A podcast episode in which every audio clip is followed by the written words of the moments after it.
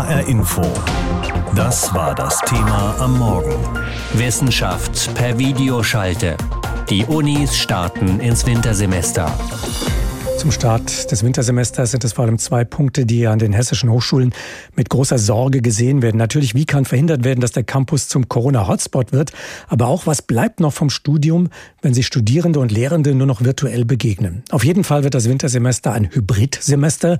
Stefan Bücheler hat sich erkundigt, was das bedeutet und wie die Hochschulen ins Semester starten. Hybrides Studieren, das bedeutet ja grundsätzlich eine Mischung aus Präsenz- und Online-Formaten, also Studieren zu Hause am Bildschirm und in der Uni. Wobei Hybrid im Wintersemester 2021 tatsächlich bedeutet viel digital, wenig Präsenz. Tristan Zaunberger studiert an der TU in Darmstadt. Sein hybrides Semester sieht bislang so aus. Also ich werde null Tage in der Uni verbringen. Die Grundversorgung in Darmstadt ist digital. Vorlesungen werden live über Videokonferenzsysteme gestreamt oder als Film hochgeladen. Und die Lernplattform Moodle spielt eine ganz zentrale Rolle. Alles digital. Die Präsenzangebote in Darmstadt sind sehr übersichtlich. In ihrer Videogrußbotschaft an die Studierenden hat Präsidentin Tanja Brühl das schnell zusammengefasst. Das betrifft erstens die Laborpraktika und die Praktika in den Werkstätten. Das betrifft zweitens die sportpraktischen Übungen, drittens Exkursionen und dann natürlich all jene, die ihre Abschlussarbeiten im Bachelor oder Master in einem Labor oder in einer Werkstatt schreiben. Dazu kommen noch die schriftlichen Prüfungen in der Uni und das war es dann aber auch. Die Goethe-Universität in Frankfurt ist da ein wenig offener. Vizepräsident Roger Erb. Jetzt für das Wintersemester sind angeboten über alle Studiengänge hinweg 730 Präsenzlehrveranstaltungen. Das ist nur ein Bruchteil natürlich von dem, was wir sonst an äh, Lehre haben, aber auf der anderen Seite ist es auch eine gehörige Zahl und das ist das, was wir praktisch so anhand der Raumkapazitäten ermöglichen konnten. Im Blick hat der Physikdidaktiker vor allem die Erstsemester, die ja überhaupt erstmal ankommen müssen im Studium in einem völlig neuen Lebensabschnitt. Ich habe auch eine Erstsemesterveranstaltung. Ich fange in Präsenz an. Nächste Woche, wenn sich nicht bis dahin die Lage ganz dramatisch verschlechtert, dann kann ich auch kurzfristig in virtuell umsteigen. Aber ansonsten machen das viele Kollegen, wie ich das auch dann mir überlege, dass wir nur einen Teil in Präsenz machen und ein anderer Teil wird virtuell sein. Und dann kann man auch je nach Situation nachsteuern. Das setzt natürlich voraus, dass die Studierenden mit Laptop, Kamera und einer stabilen Internetverbindung ins Semester starten. Aber immerhin, an der Technischen Uni in Darmstadt beobachtet der Student Tristan Zaunberger einen echten Digitalisierungsschub. Wo dann auf einmal innerhalb von drei, vier Monaten ist man, äh, um drei, vier Jahre hat man diesen digitalen Schub endlich mal mitgenommen. Technisch läuft's, aber das Lernen ausschließlich in der Studentenbude fällt dem angehenden Umweltingenieur zunehmend schwerer. Dann ist man früher dann einfach mal so zwei, drei Tage zwischendrin nochmal einfach in die Uni gegangen und da ist ja schon so eine produktive Stimmung. Dann ist man eigentlich schon gezwungen, auch produktiv zu sein ja, das fällt halt leider komplett weg. Trotzdem die Motivation hochzuhalten, diszipliniert zu arbeiten, besondere Herausforderung in diesem hybriden Wintersemester, auf das Professor Erb von der Goethe-Uni nicht ohne Sorge schaut. Was mich wirklich umtreibt, ist, dass Universität eben mehr ist, als dass die Lehrenden und die Studierenden vor einem Computerbildschirm sitzen, sondern dass der gesamte Einblick in die Arbeit der Menschen, die an Universitäten arbeiten, ihre Begeisterung am Forschen, aber auch am Lehren, das kommt nicht so rüber wie durch den unmittelbaren Kontakt. Also es geht schon durch diese virtuelle Situation einiges verloren, was äh, sicherlich unsere Studierenden nicht auf den Weg bringt zu einem Verständnis von Wissenschaft und ja, akademischem Leben, wie das sonst möglich ist. Wissenschaft per Videoschalte. Die Unis starten ins Wintersemester. Ein Bericht war das von Stefan Bücheler. Und wir bleiben beim Thema. Ich habe vor der Sendung mit Kira Beninga gesprochen. Sie ist die AStA-Vorsitzende an der Uni Frankfurt der Studierendenvertretung. Ich wollte von ihr wissen, mit welchen Gefühlen sie angesichts der steigenden Corona-Zahlen in dieses Wintersemester geht. Ja, es sind auf jeden Fall gemischte Gefühle. Einerseits ist es natürlich gut, dass Erstsemesterveranstaltungen zum Teil ähm, in Präsenz stattfinden, weil das sind gerade Studierende, die zum Teil in eine fremde Stadt gezogen sind, hier noch niemanden kennen und für die einfach die Universität in dem Fall auch ein wichtiger Ort ist, um soziale Kontakte zu knüpfen. Aber natürlich muss auch weiterhin ähm, klar sein, dass niemand unnötig einer Gefahr ausgesetzt werden darf. Sind denn alle Studierenden gut genug ausgerüstet, um dann auch wirklich digital studieren zu können? Also haben alle Zugang zu schnellem Internet zu Hause? Sind sie technisch so ausgestattet, dass alles reibungslos funktionieren wird? Nein, leider nicht. Das ist ja auch die Erfahrung, die wir im letzten Semester gemacht haben. An der Goethe-Universität gibt es in diesem Semester erstmalig, auch durch die Freunde und Förderer, glaube ich, finanziert, 50 Laptops zum Leihen.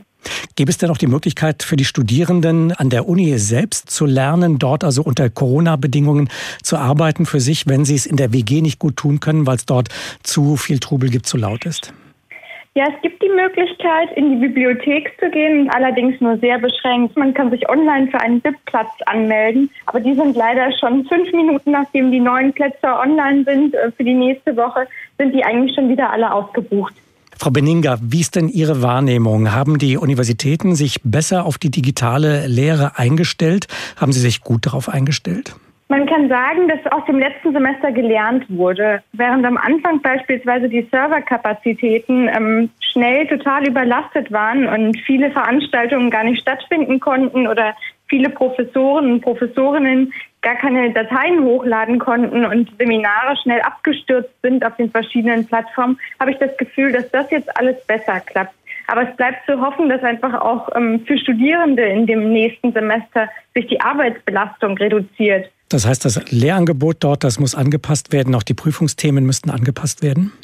Genau, es gibt jetzt beispielsweise Seminare, wo in jeder Woche ähm, verschiedene Aufgaben hochgeladen werden müssen und wo die Studierenden dann gesagt haben, dass das nicht vergleichbar ist mit einem Präsenzseminar, dass man dort nicht hätte wöchentlich schriftliche Aufgaben vorbereiten müssen und in jedem Seminar sind es andere schriftliche Abgabefristen und ähm, ja, dass sie auch völlig überfordert werden mit der Flut an Aufgaben, die man nun abgeben müsste. Was müsste denn noch passieren über die Punkte, die Sie bereits angesprochen haben, hinaus? Es gibt ja Streit auch, was das Thema Prüfungstermine angeht. Die sind ja natürlich in analogen Zeiten vor Corona mal festgelegt worden. Müsste das auch modifiziert werden? Wir haben an der Goethe-Universität im letzten Semester eine Rahmenordnung mit befristeter Wirkung beschlossen. Das kommt in diesem Semester auch wieder. Und ich bin froh, dass es diese Regelung gibt, die auch auf diese besondere Situation Rücksicht nimmt. Und da können sich Studierende bis kurz vor der Prüfung noch abmelden von der Prüfung. Es gibt großzügige Rücktrittsmöglichkeiten von Prüfungen. Und ähm, das wird dieser Situation gerecht. Fürchten Sie, dass äh, die Generation der Studierenden, gerade die, die jetzt angefangen haben, aber auch die anderen, dass die mal als eine Art verlorene Generation der Hochschulausbildung gelten werden? Wenn die sich mal bewerben später, heißt es vielleicht, die haben zu Zeiten von Corona studiert. Ähm, das war mehr Schmalspurstudium, das war mehr Notbehelf als ein echtes Studium, dass die also abgehängt werden?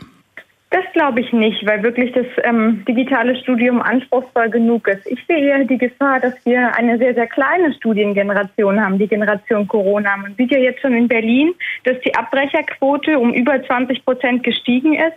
Wir haben viele Studierenden, gerade Studierende, die vielleicht auch keinen akademischen Hintergrund haben, die sich nicht zurechtfinden, die orientierungslos sind, die ja große Probleme haben, sich mit diesem Alltag und diesem digitalen Lernen und Uni überhaupt anzufreunden oder damit zurechtzukommen und die es jetzt besonders schwer haben. Und gerade solche Personen, die, die eh schon die schlechtesten Bedingungen haben, die bleiben bei Corona auf der Strecke. Kann das auch daran liegen, dass viele ihre Nebenjobs verloren haben, die sie brauchen, um das Studium zu finanzieren? Definitiv. Viele Studierende haben jetzt existenzielle Probleme. Und ich meine, dann ist der erste Schritt, dass man schaut, wie finanziere ich mich weiter? Statt dass man sich auf sein Studium konzentriert oder seinen Studienabschluss. Viele Studierende können sich auch Verzögerungen im Studium gar nicht leisten, weil sie das nicht finanzieren können. Das heißt, hier wäre Staat gefordert, hier müsste mehr unterstützt werden, als das bisher der Fall war?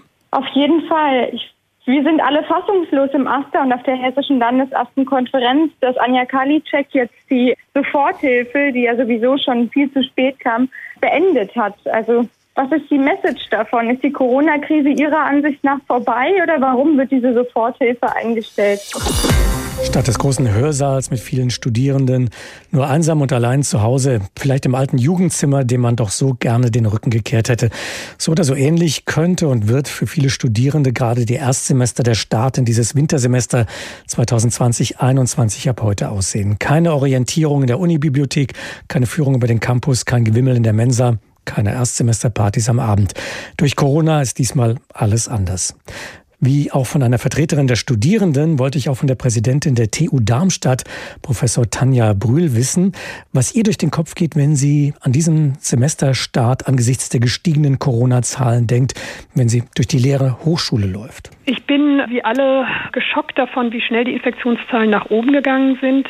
Die hessischen Universitäten haben sich gleichwohl auf eine ähm, sehr dynamische Pandemielage eingestellt. Wir haben ein sogenanntes Hybridsemester geplant in Hessen an allen Hochschulen.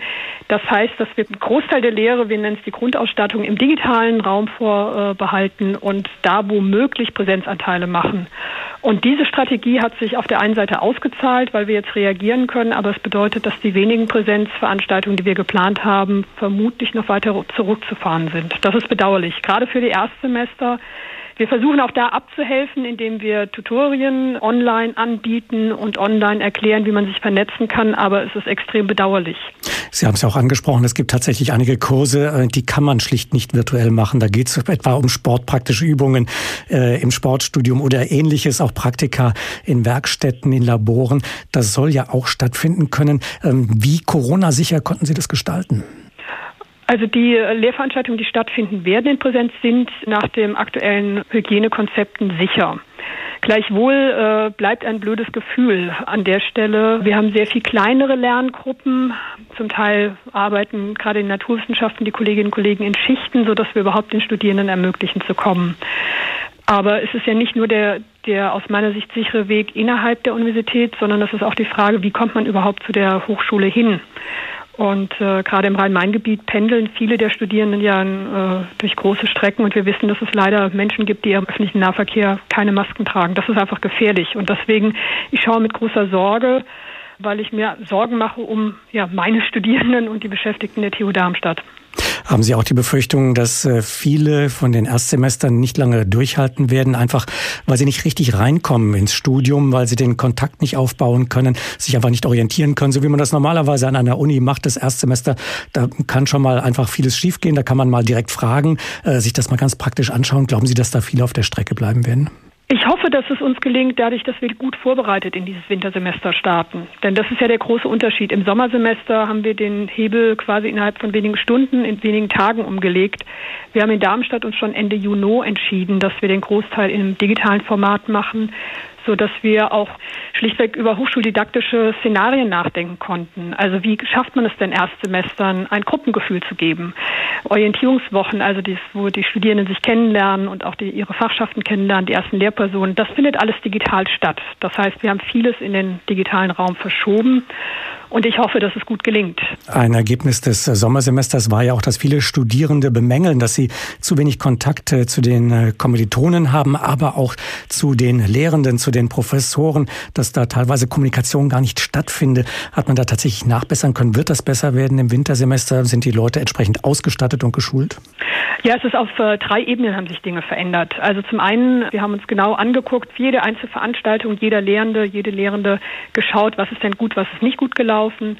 Und das Zweite ist, wir haben den gesamten Bereich der Weiterbildung nochmal angepasst. Das heißt, unsere Hochschuldidaktik bietet ganz viele Kurse an über Vernetzung, über interaktive Lehrformate. Das heißt, es ist die zweite Ebene der Hochschuldidaktik. Und die dritte ist, dass wir als TU Darmstadt jetzt mit äh, einer neuen Plattform mit Panopto nochmal mehr Möglichkeiten haben, wie wir die äh, Lehrenden technisch unterstützen, dass sie wirklich auch anspruchsvolle Lehrangebote machen können. Lassen Sie uns noch über die Inhalte des Studiums sprechen. Müssen die Lehrinhalte und auch die Prüfungsleistungen angepasst werden, das, was Sie von den Studierenden abrufen können und fordern können? Also bei den Prüfungen haben wir ehrlich gesagt noch ein Problem, denn Prüfungen, Klausuren müssen nach jetzigem Recht in Präsenz stattfinden. Das ist ein riesiger Aufwand. Wir haben das äh, sowohl für das Wintersemester, bei dem wir Mitte März die Klausuren unterbrochen hatten, wie auch für das Sommersemester geschafft. Also es haben alle Klausuren stattgefunden. Und somit, dass es ja auch im Moment der, der Studierenden eine Sicherheit gibt, dass sie ihr Studium, wenn sie wollen und können, fortsetzen können. Zwar regulär mit, mit dem normalen Abschluss von Veranstaltungen.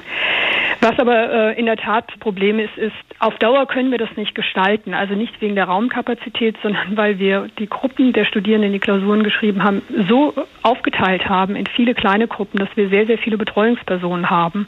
Und auch da sagt natürlich unsere Beschäftigten irgendwann, also sollen wir jetzt auch noch samstags arbeiten, absolut zu Recht. Hier wäre es hilfreich, wenn wir zu einer rechtssicheren Lösung kommen könnten, wie E-Klausuren aussehen, also Klausuren, die ich zu Hause am Computer schreibe. Nun gibt es Studierende, die bemängeln, äh, dass äh, die Leistungsanforderungen eher noch höher geworden sind als äh, in Zeiten, als man analog studiert hat, also vor Corona.